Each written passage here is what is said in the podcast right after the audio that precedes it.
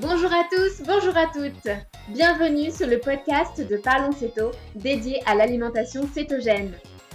Ce podcast, c'est un moyen pour nous de partager avec vous notre vécu, nos astuces et notre pratique individuelle de l'alimentation cétogène dans une société qui devient de plus en plus accro au sucre.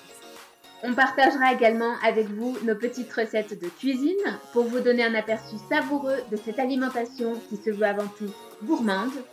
Et puis on répondra à vos questions si vous en avez à la fin de chaque épisode pour vous donner un coup de pouce sur votre adaptation. Ce podcast, il est de nous à vous pour vous informer, vous accompagner. Allez hop, c'est parti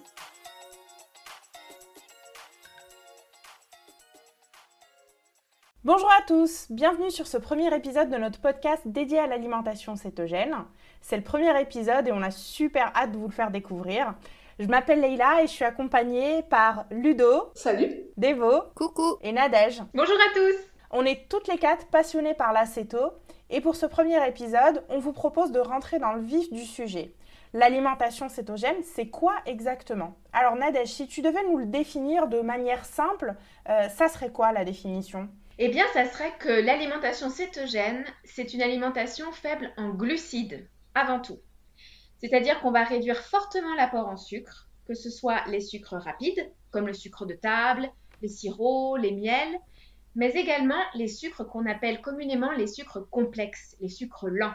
Typiquement, ça va être la famille des céréales et des légumineuses, les farines de blé, de maïs, les lentilles, le riz, les pâtes, bref, on réduit toute la famille des sucres. Ok, je pense qu'on a compris. Donc, c'est une alimentation avec très peu de sucre. Mais pourquoi faire exactement? Ludo, est-ce que tu peux nous expliquer pourquoi on cherche à réduire drastiquement cette source d'énergie que sont les glucides? Avec plaisir, Leïla. En fait, c'est pour optimiser le fonctionnement de notre corps en créant deux grands changements physiologiques. Le premier changement, ça va être de diminuer la production d'une hormone qu'on appelle l'insuline. Et le deuxième grand changement, c'est celui dont tu parlais à peu près dans ta question, Leïla, ça va être de changer de source d'énergie, de changer de carburant. Au lieu de fonctionner au glucides, au sucre, ton corps, il va désormais carburer aux graisses, aux lipides, comme on peut aussi les appeler.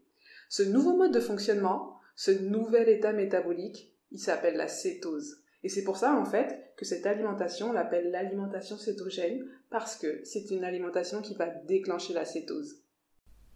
Ah ouais, ok, d'accord. Bon, alors en fait, tu as parlé de, l'état métabolique euh, dans ta réponse. Euh, alors, juste avant de rentrer euh, dans le détail concernant la cétose, on a peut-être besoin de repréciser pour mieux comprendre comment fonctionne quand notre corps, comment fonctionne notre corps plutôt quand on mange. Mettons, je suis une personne qui suit les recommandations nutritionnelles et il y a 50% de mes apports caloriques qui proviennent des glucides. Il se passe quoi dans mon corps quand je mange? Alors, quand on mange, les glucides vont être digérés par la suite. Lors de la digestion, ces glucides absorbés vont être convertis en glucose.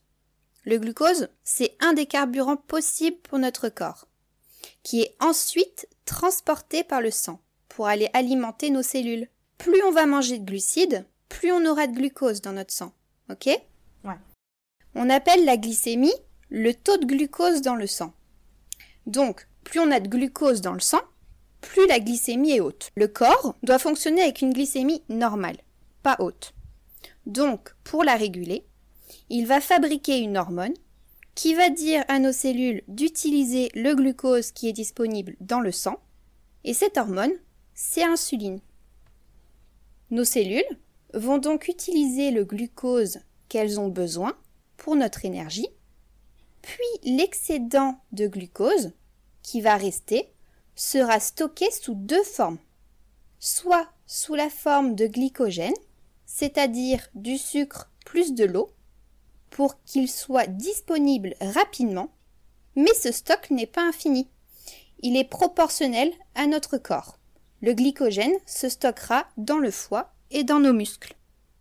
Mais une fois les stocks de glycogène remplis, le glucose va être converti en graisse dans les cellules graisseuses pour pallier un éventuel manque. Ah ouais, alors attends, là tu es en train de dire que l'excès de sucre que je mange va se transformer en gras?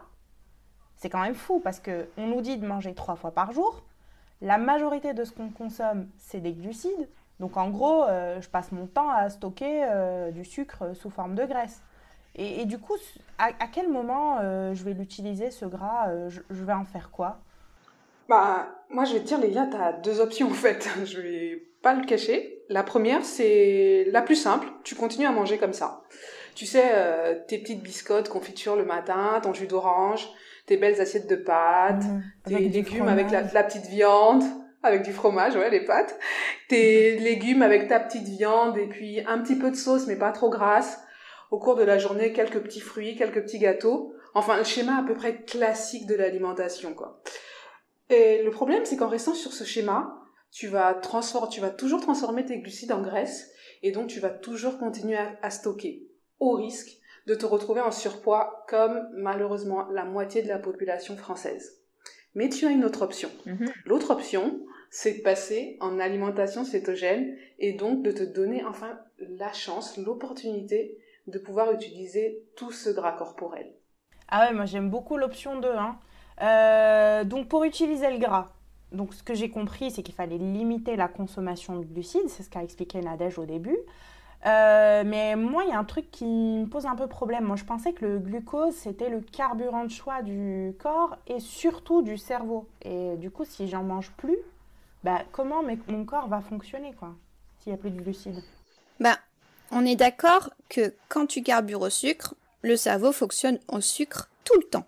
Si on réduit d'un coup les sucres et qu'on augmente les graisses, notre cerveau va déjà consommer le glycogène la fameuse réserve de sucre rapidement disponible, mais une fois cette réserve épuisée, le cerveau demandera à notre foie de fabriquer du sucre avec les protéines et les lipides pour les cellules qui ne fonctionnent qu'aux glucides et de convertir les graisses absorbées en corps cétoniques. Les corps cétoniques C'est quoi ce truc? Oui. Alors, les corps cétoniques, ce sont des petites molécules que le foie fabrique quand, il reçoit des graisses pour qu'elles soient transportables par le sang. Le sang pourra alors les emmener jusqu'à nos cellules pour les faire fonctionner. On appelle la cétose l'état de fonctionnement du corps à carburer avec les corps cétoniques. D'où l'appellation manger céto.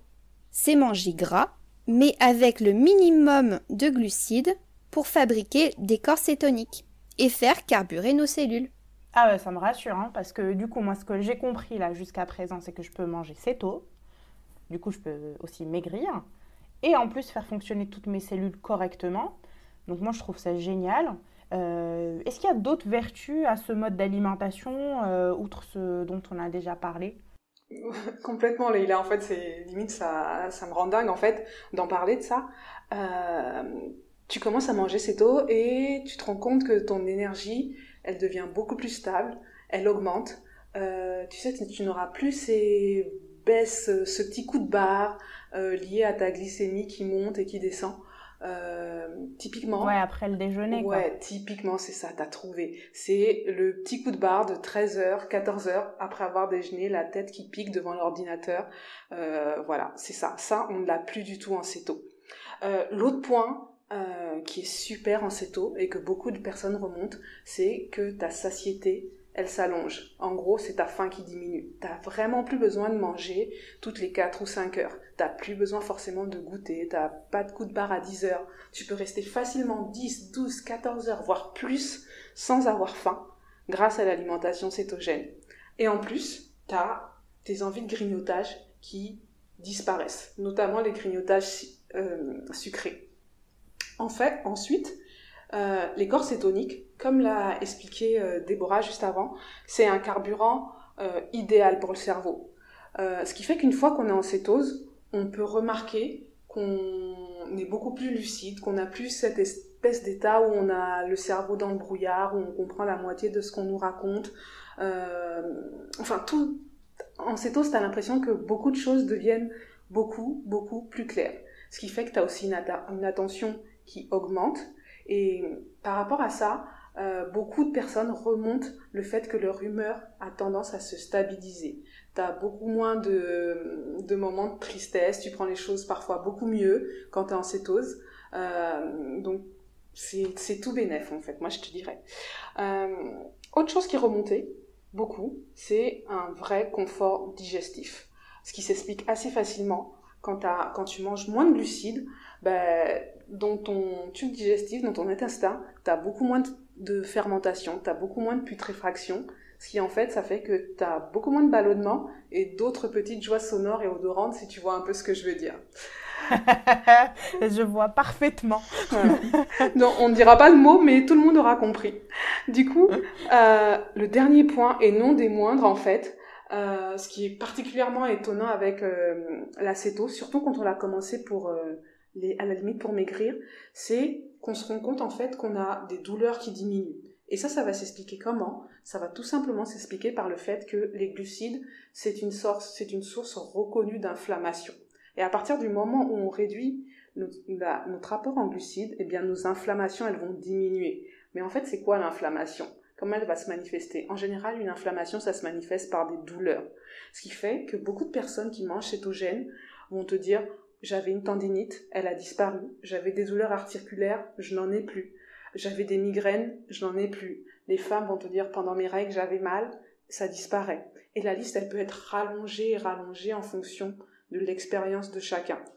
Mmh. Vraiment. Tu, tu, peux demander à, des personnes qui mangent cétogène, elles sont capables de citer encore et encore d'autres bienfaits. Ceux que je t'ai cités là, c'est globalement les plus communs et les plus remontés.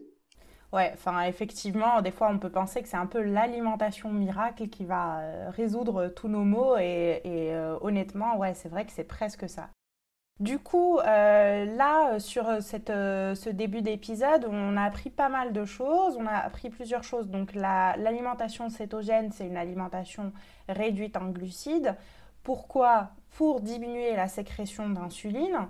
Cette euh, diminution d'insuline s'accompagne également de la production au niveau du foie de corps cétoniques. C'est ces corps cétoniques qui vont euh, alimenter nos cellules et notamment les cellules de notre cerveau. Et puis en fait, on retrouve énormément de bienfaits qui sont euh, aussi des bienfaits qu'on retrouve par exemple quand on pratique un jeûne l'alimentation céto, en fait, en quelque sorte, c'est comme si on, mimait les effets du jeûne euh, en s'alimentant. Donc c'est vrai que c'est pas mal toutes ces vertus qu'on a pu, euh, qu'on a pu euh, donner juste avant.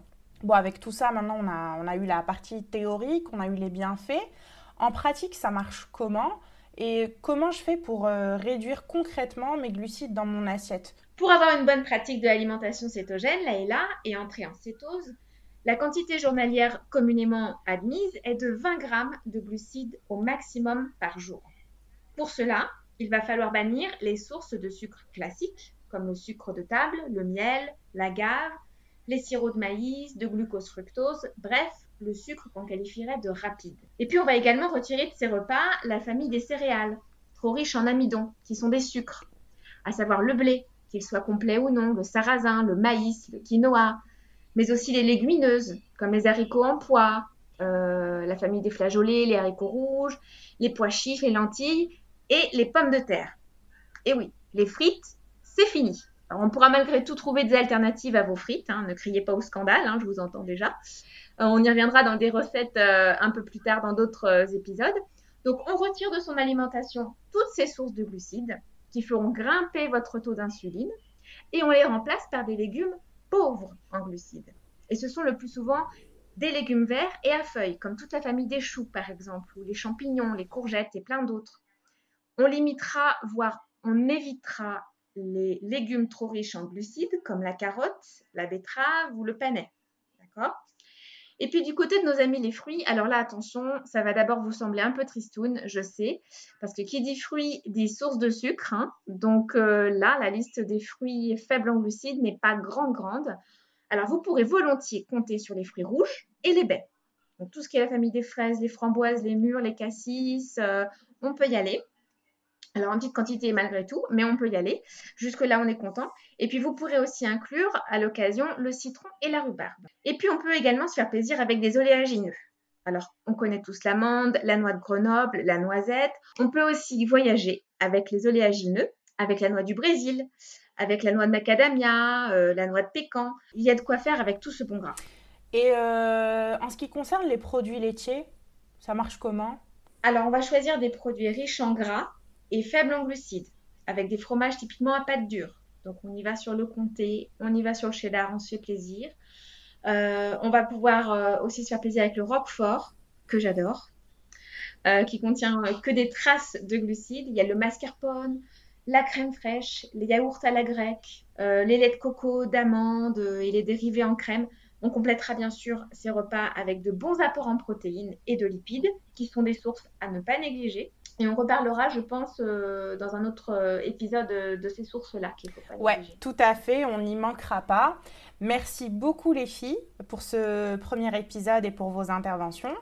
Bon, c'est vrai que c'était un petit peu fastidieux pour un premier épisode. Euh, il y a eu beaucoup d'informations, mais pour nous, c'était vraiment nécessaire de vous expliquer tout ça. On a appris plein de choses. Euh, on va s'arrêter là pour aujourd'hui et pour le prochain épisode, on parlera des aliments et de leurs caractéristiques. On abordera également les questions que vous nous aurez envoyées et on partagera avec vous notre première recette. Bah, oui D'ici là, n'hésitez pas à nous envoyer vos questions par mail ou directement sur nos réseaux sociaux. Parlons Céto Salut tout le monde Salut Salut Parlons Céto, c'est terminé pour aujourd'hui. Bien entendu, les éléments que l'on partage ici ne peuvent pas se substituer aux conseils de votre médecin. En cas de pathologie, nous vous encourageons à vous tourner vers un professionnel de santé. On se retrouve très vite et on vous embrasse. À très vite, bye bye